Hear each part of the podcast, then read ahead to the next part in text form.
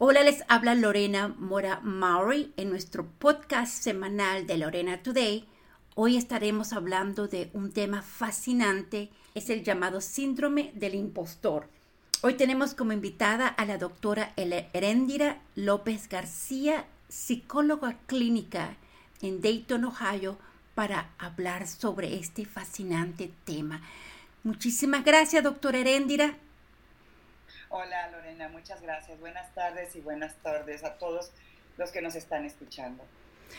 Erendira, este es un tema muy, muy interesante porque muchas personas tienen una carrera profesional exitosa, ¿verdad?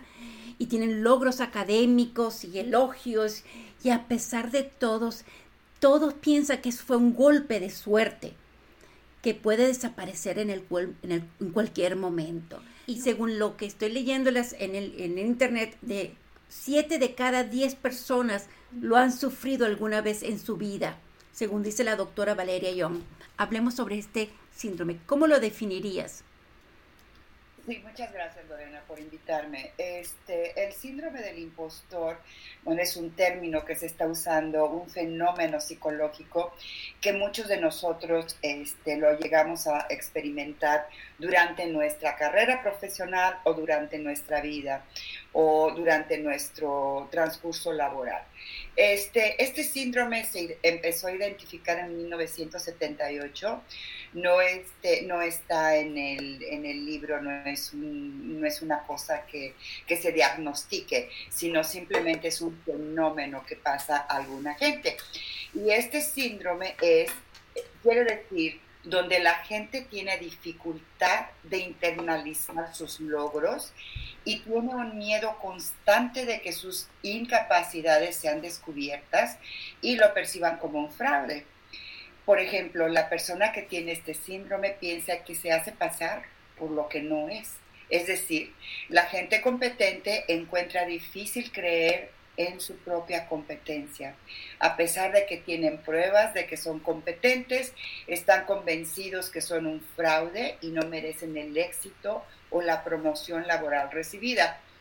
Las pruebas de éxito que tienen las tienden a atribuir a la suerte o a la coincidencia y, y que trataron de engañar a las personas e hicieron pensar a las personas que son más capaces de lo que realmente son. Y entonces viven con un miedo a ser descubiertos, viven con el miedo de que van a darse de cuenta que las capacidades que ellos creen que tienen no las tienen.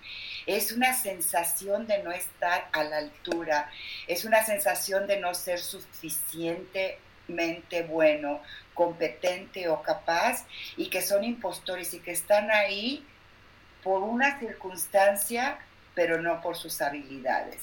Entonces tienden a tener dificultades internalizando sus logros, sus metas y sus fortalezas. Y todo lo atribuyen a lo externo y a la suerte.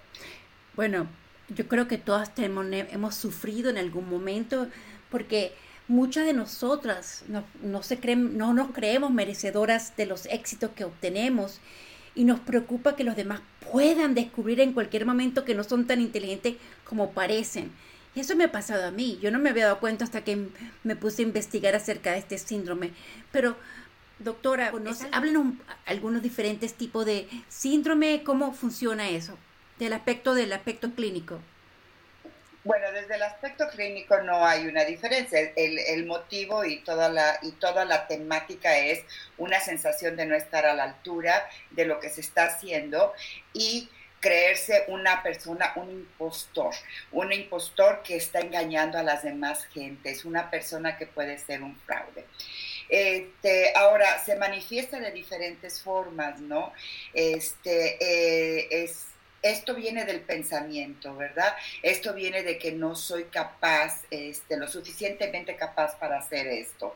Y entonces, este, cuando viene el pensamiento, viene la conducta. Y entonces la conducta, la conducta se refleja en diferentes formas. A veces trabajamos horas excesivas, ¿no?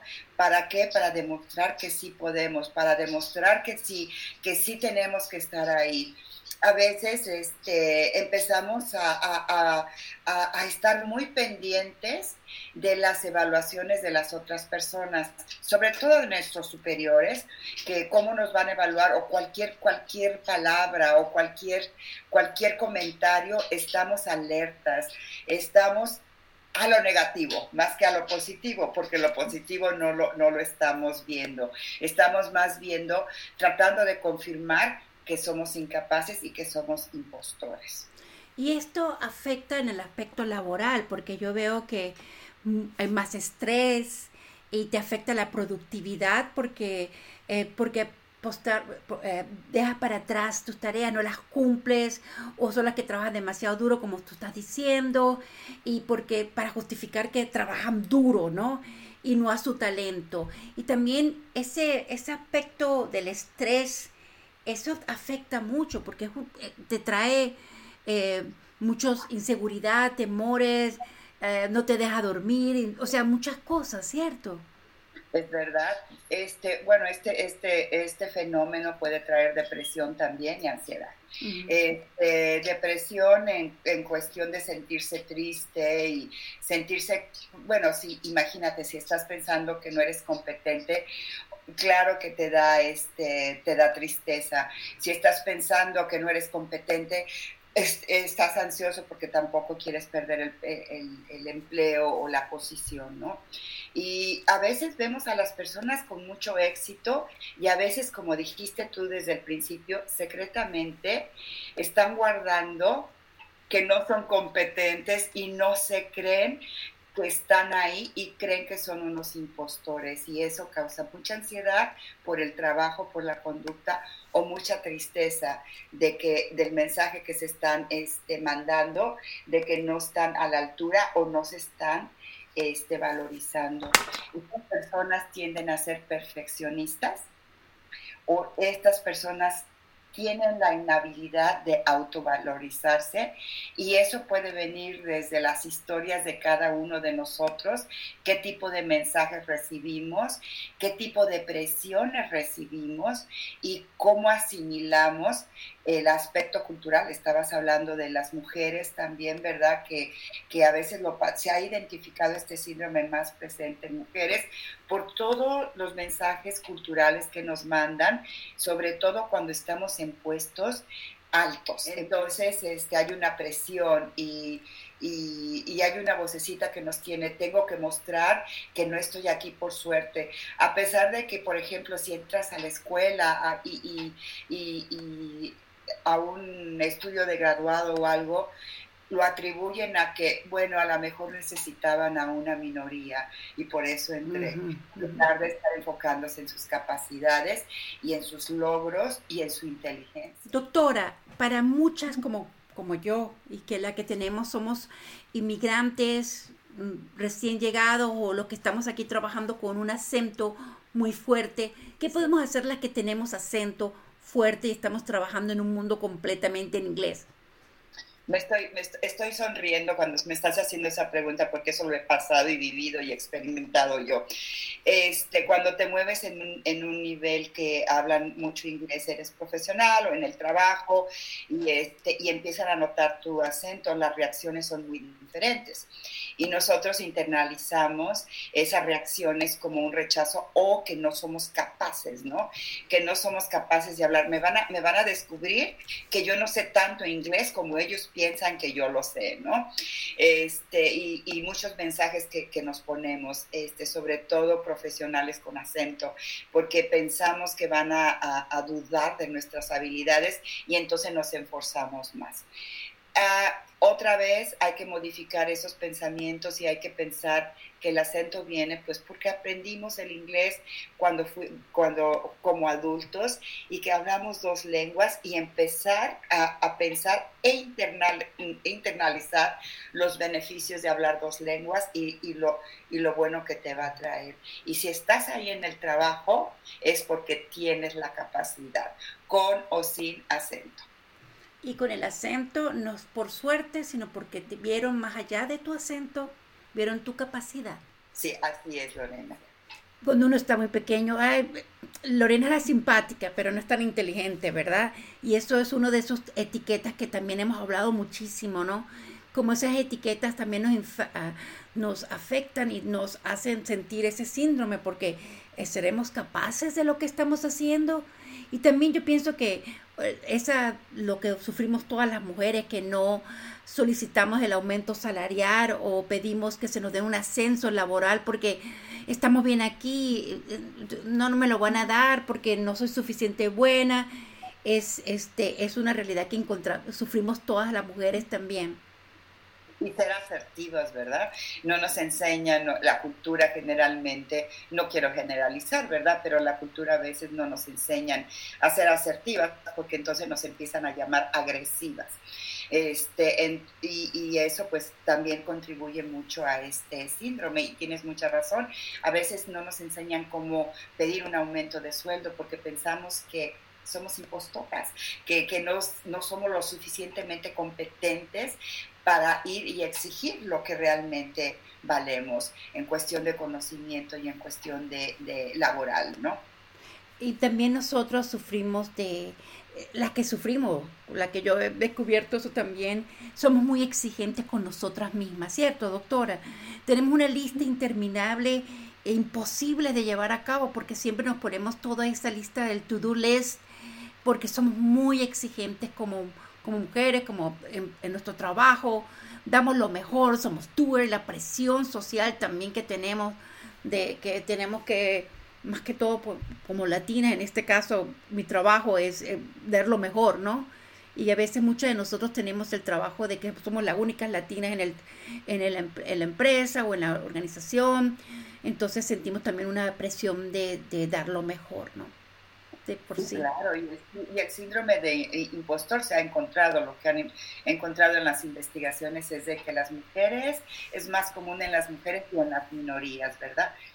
Sobre todo nosotros las latinas, que que nos ponen diferentes papeles en este mundo, en esta casa, en este trabajo y sentimos que tenemos, como dices tú, hacerlo bien.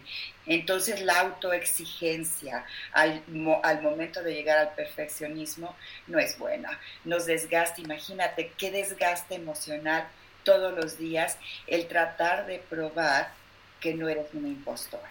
Doctora, este síndrome del impostor, pero no existe... Eh, se puede desaparecer con el tiempo o si no desaparece, ustedes como psicólogos están tratando de darnos las herramientas para poder solucionar o, eliminar ese síndrome de nuestra, nuestro mundo, de nuestra mente.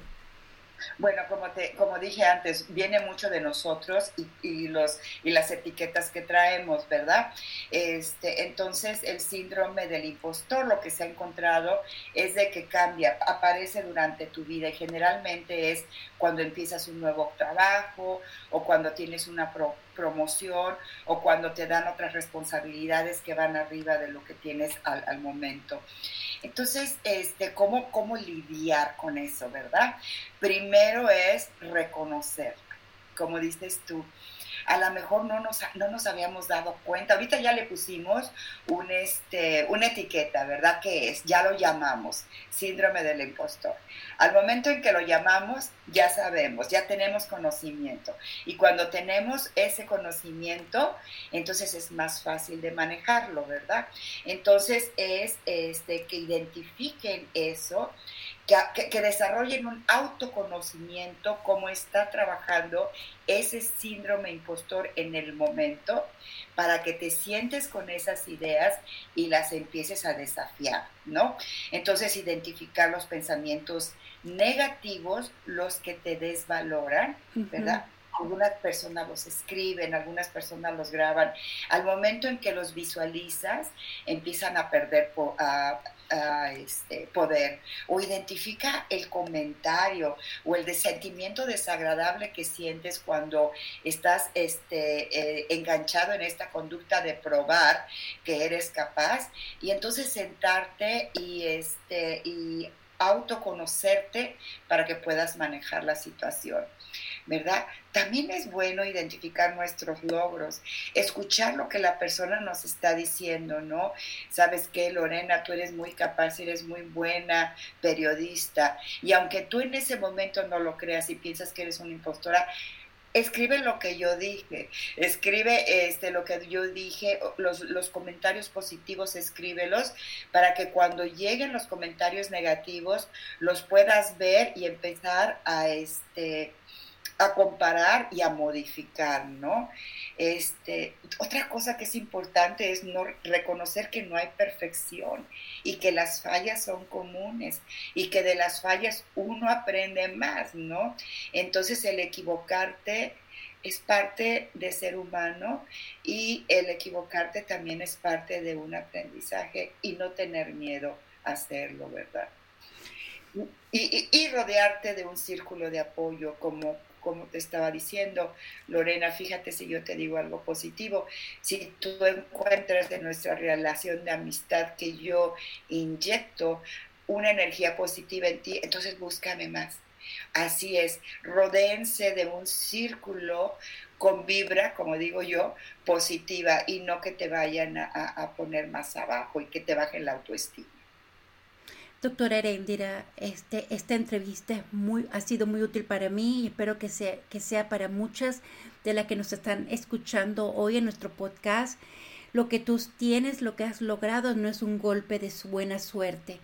Esperamos que tú sientas esa capacidad de esos logros académicos o esa, ese tu éxito profesional es porque tú lo eres, no porque no otra persona, no eres un fraude. Doctora, ¿algo más que quieras compartir acerca de este interesantísimo tema y darle una semilla de esperanza para todas que depende de nosotros cambiar esa forma de vernos? Sí, bueno, nada más quiero enfatizar que este, si ustedes empiezan a descubrir o o que tienen conductas excesivas y que tienen pensamientos autonegativos, siéntense y empiecen a autoconocerse, balanceen el trabajo con su vida personal y recuerden que esto fue aprendido, esto fue vivido en el pasado, esto fue aprendido por los mensajes y todo lo aprendido se puede modificar.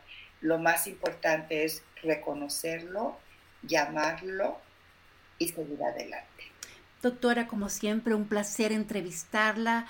Usted eh, de verdad nos apoya a todo y eh, yo muy agradecida que ha apoyado Mujer Latina Today por tantos años, yo creo que casi de los 15 años que llevo aquí trabajando, inspirando, informando y, y especialmente motivando a la mujer de latina de aquí, de los Estados Unidos, del mundo, me ven mucho en México también o me escuchan, de que nosotros somos capaces y de verdad como siempre digo, tenemos el lápiz en nuestra mano para escribir nuestra propia historia. Y nuestra propia historia debe estar llena de muchos eh, retos, pero también entender que somos capaces. Y yo te aseguro que si no lo, sabemos, lo averiguamos y lo aprendemos. Esas somos las mujeres de hoy, especialmente todos los que nos están escuchando, también para los hombres, que tú vales y que tú no eres un fraude. Muchísimas gracias, doctora. Muchas gracias Lorena y muchas gracias por escucharme.